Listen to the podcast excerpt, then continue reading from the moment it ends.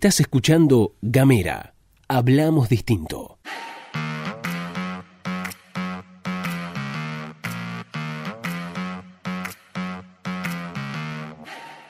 Hola, ¿qué tal? ¿Qué dicen? ¿Cómo les va? Bienvenidos, bienvenidas, bienvenides. Están escuchando La Pastilla de Gamera, este micro informativo que distribuimos de lunes a viernes. Mi nombre es Luz Escarpati y como es habitual me acompaña Gastón Lodos. Hola Luz, ¿cómo estás? ¿Cómo están todos, todas, todos quienes están escuchando? Bienvenidos, bienvenidas, bienvenidas a La Pastilla de Gamera. Qué lindo que es reencontrarnos. Última pastilla de la semana, pues mañana ya tenemos resumen de Gamera, nuestro programa de YouTube que sale cada viernes. Pueden ir a YouTube y buscarnos como Gamera Podcast y también estamos en Spotify ya que estamos en tema. Y ahí también nos encuentran como Gamera Podcast y tienen ahí todos los contenidos de toda la plataforma de Gamera. También nos pueden encontrar a través de las redes sociales en Twitter, en Facebook y en Instagram. Nos van a encontrar como arroba gamera TDF. Antes de pasar a las noticias provinciales y nacionales, hoy se cumplen 15 años de campaña por el aborto legal, seguro y gratuito. Este año se presentó el proyecto, es la octava vez que se presenta. Se, esperaba también un debate más profundo, si se quiere, con mayores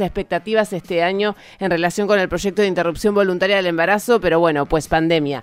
No importa, de todas maneras se sigue avanzando en esa discusión, se siguen presentando proyectos, se sigue trabajando en las calles y se sigue construyendo consensos para lograr la soberanía de nuestros cuerpos. Ahora sí, empezamos con el recorrido por las noticias provinciales. Y vamos a empezar por lo que es a lo que es a la educación, a las clases, a la vuelta, a la no vuelta, al retorno, al retorno de las clases. Y en este sentido habló el ministro de Educación de la Nación, Nicolás Trota, y brindó algunos detalles sobre el futuro de esta actividad y dijo que la estrategia por parte del gobierno nacional, dijimos que íbamos a empezar por las provinciales, estamos hablando del ministro de Educación de la Nación, pero les juro que tiene, tiene mucho que ver, dijo que la estrategia por parte del gobierno nacional es esperar a los meses de agosto o septiembre, es decir, luego del receso invernal, para tener una mirada más clara y poder desarrollar una instancia de evaluación de respuesta del sistema educativo en el marco de la pandemia. A ver, lo que se plantea es que el regreso a las aulas sea escalonado, ¿no? Exactamente. De todas formas, también uno de los planteos que se formulaban en declaraciones en el día de ayer era la posibilidad de que algunas provincias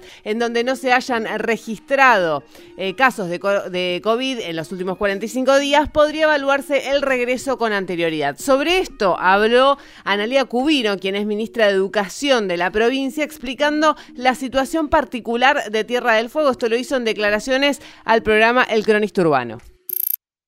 Tenemos que aprender a convivir con el virus, pero en la situación compleja de 58.000 estudiantes en nuestra provincia, que es un número muy importante, eh, moviliza a toda la población. Entonces mm. sería eh, de manera progresiva, esto no va a ser ahora y por lo que vamos evaluando vamos a, a seguir esperando para el regreso a las aulas. Lo que se plantea desde el Ministerio de Educación de la provincia es que falta tiempo. Obviamente, bueno, decíamos, el criterio para las provincias que, que, volvieron a las clases es de 45 días sin clases. Bueno, desde la provincia lo que se plantea es que están trabajando en los futuros protocolos, ya que una de las cosas que se tiene que evitar, claramente, porque esto ya lo sabemos todos, a esta altura somos todos expertos prácticamente en, en lo que hace a la, a la transmisión viral, en lo que se tiene que evitar es la saturación del sistema de transporte público de pasajeros, que esto es algo que lo recomienda en realidad no lo recomiendan, lo exigen desde el gobierno nacional fuertemente y además que obviamente los pibes no se agolpen en las escuelas. Exactamente, por eso es interesante el dato que menciona la ministra de Salud en sus declaraciones, son 58 mil los estudiantes en toda la provincia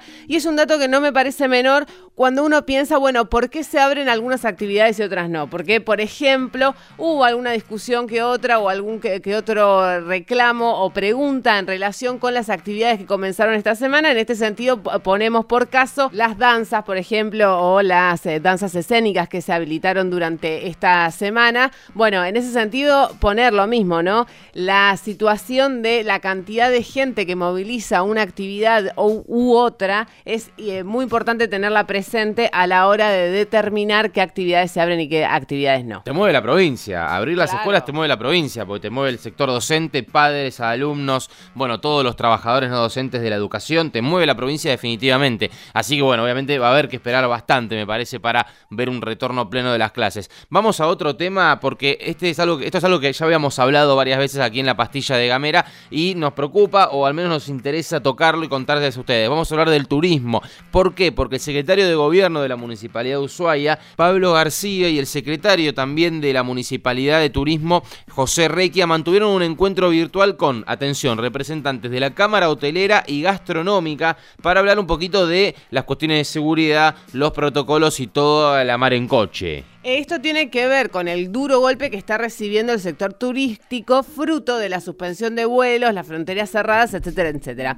Eh, vale la pena decir esto. En junio comienza la temporada invernal, que dura hasta octubre. Sobre las expectativas que tienen en relación con la temporada, se refirió justamente el secretario de Turismo del Ejecutivo Municipal, José Requia, en eh, declaraciones a FM Master al menos en nuestro destino, que es nuestra condición de aerodependientes, hasta que no aparezcan los vuelos en, nuestra ciudad, los vuelos con, con pasajeros, con turistas, con, con, turistas nacionales. Entendemos que va a ser lo primero, obviamente, que, que, vamos a intentar a que, a que se mueva dentro del país. Este, para nuestra, nuestra ciudad, fundamentalmente, eh, prácticamente nulo el comienzo si no llegan aviones.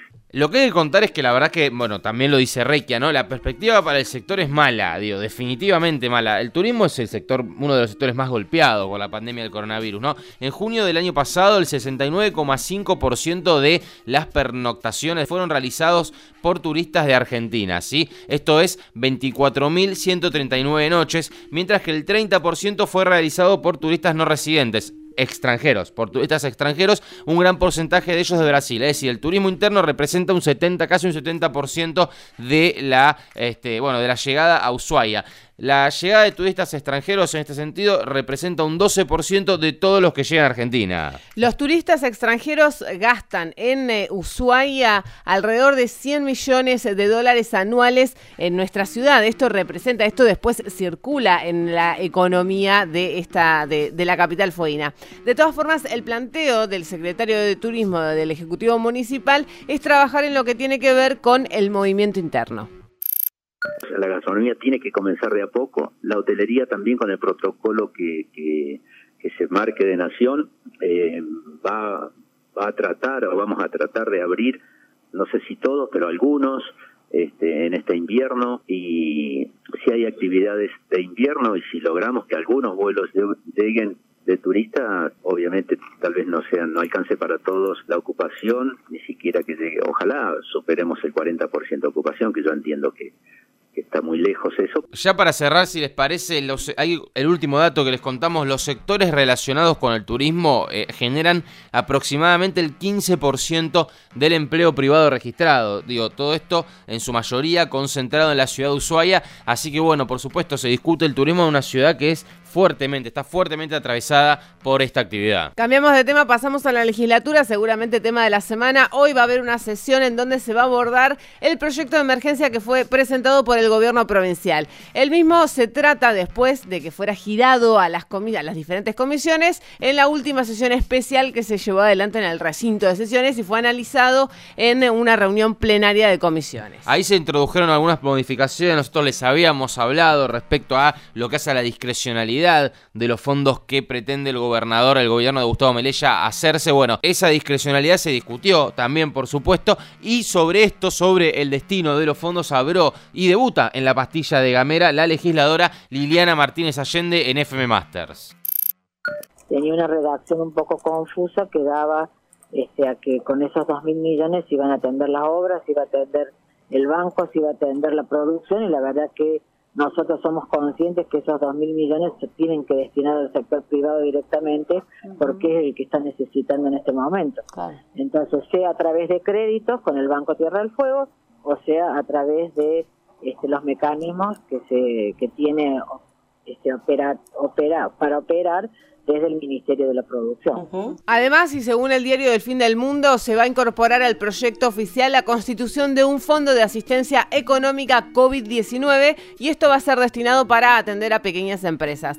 Los recursos de ese fondo van a salir de una licuota especial adicional que se le va a dar al impuesto sobre los ingresos brutos, va a ser del 4%, no coparticipable a los municipios y va a ser hacia la actividad financiera. En lo que tiene que ver con el otro punto del proyecto que son el que es la autorización por endeudamiento por 3 mil millones de pesos, habrá que esperar los resultados hasta después de la sesión porque justamente en este punto lo que necesita el oficialismo es mayoría agravada. Antes de cerrar, si les parece, le vamos a dedicar dos minutitos a un artículo que me parece interesante en el marco de la discusión respecto a qué hacemos con la cuarentena, cuarentena sí, cuarentena no. Bueno, eh, los anti-cuarentena. Los anti-cuarentena, efectivamente. Bueno, hay un artículo en el diario Página 12 del físico em, teórico Alberto Sicilia y el artículo está titulado como ¿Y si nunca se encuentra una vacuna frente al coronavirus? Es la pregunta que se hace el artículo y plantea varios aspectos respecto a la vacuna, que, que nadie habla de la vacuna prácticamente, ya es como que no,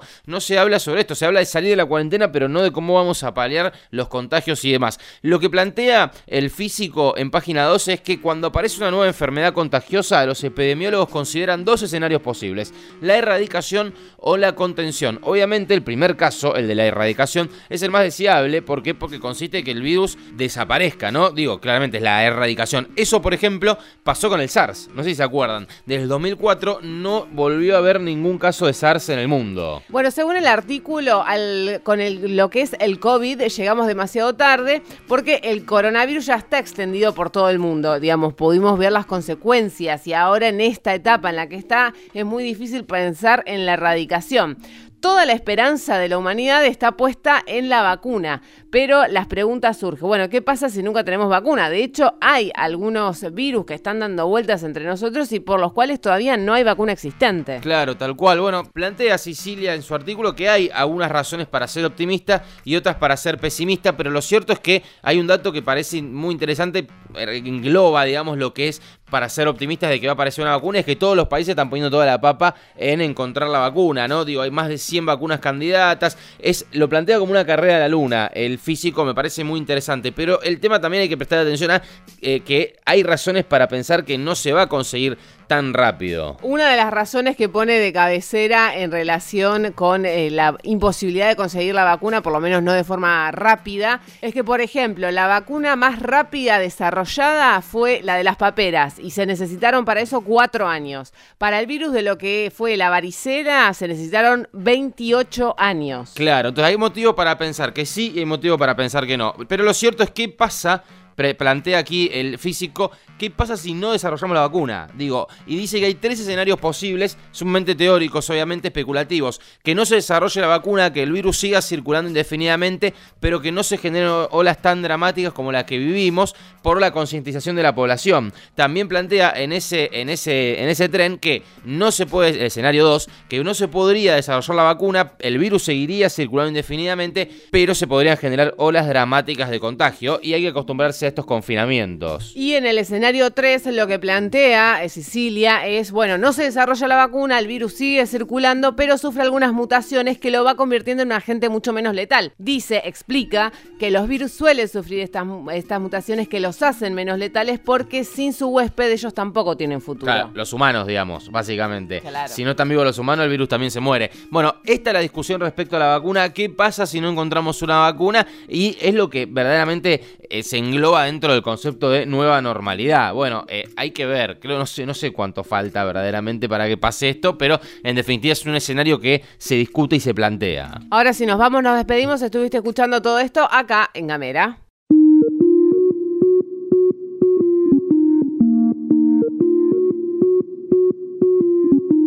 Seguí nuestros contenidos en gamera.com.ar.